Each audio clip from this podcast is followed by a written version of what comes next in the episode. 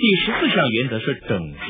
有一件事情很有趣，我们常常会碰到一些人呢，他们在办公室里常说桌子乱有什么关系啊？东西我一定找得到。有一件事情你必须要知道，那些聪明的人呢，记忆力强的人，的确记得东西放在哪里，但是呢，他们把自己的脑力都花费在克服这些混乱、没有效率的环境当中。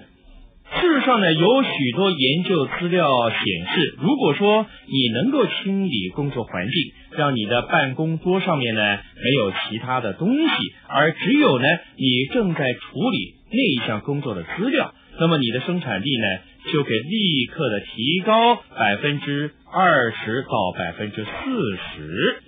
一般人很难理解，但是呢，我曾经做过实验，我就在一张凌乱的桌子跟一张整洁的桌子上面工作，结果呢，你绝对难以相信这两者的差别。那么你应该如何清理？让我告诉你，有一个清理桌子的办法非常的简单，它称为 T R A F 系统。T 表示丢弃，你知道在时间管理的里面呢，垃圾桶是你的好朋友，不要的东西呢，就直接把它给丢掉了。R 呢表示转手。对你无关的资料呢，可以转手给别人。A 呢表示行动，你先用一个按夹把它保存起来，然后再采取行动。F 呢表示存档，作为日后参考之用。但是呢，在存档之前，你要先想一想，如果我没有这些文件会怎么样呢？万一我找不到这些文件会怎么样呢？假使后果不怎么严重，就把它们给丢掉。一旦你做了这几个步骤呢，丢弃、转手、列入行动档案，接着呢，你就可以根据行动档案工作了。这就是整洁。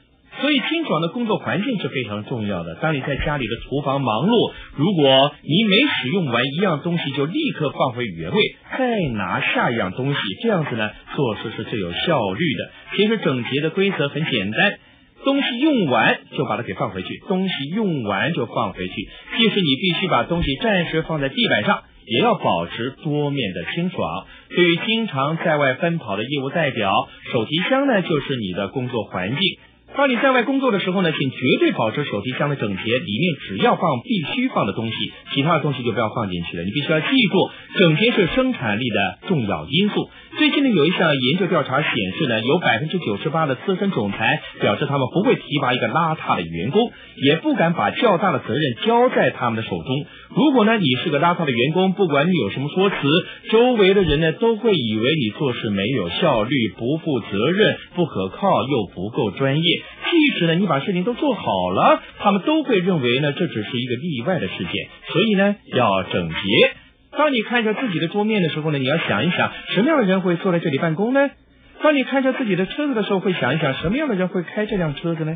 当你看看你的工作环境，手提箱家里，想一想，什么样的人会在这里工作呢？在这里生活呢？如果你的直觉反应是邋遢、没有效率、不够专业、纪律散漫等等，这样呢，你就应该知道整洁的重要性了。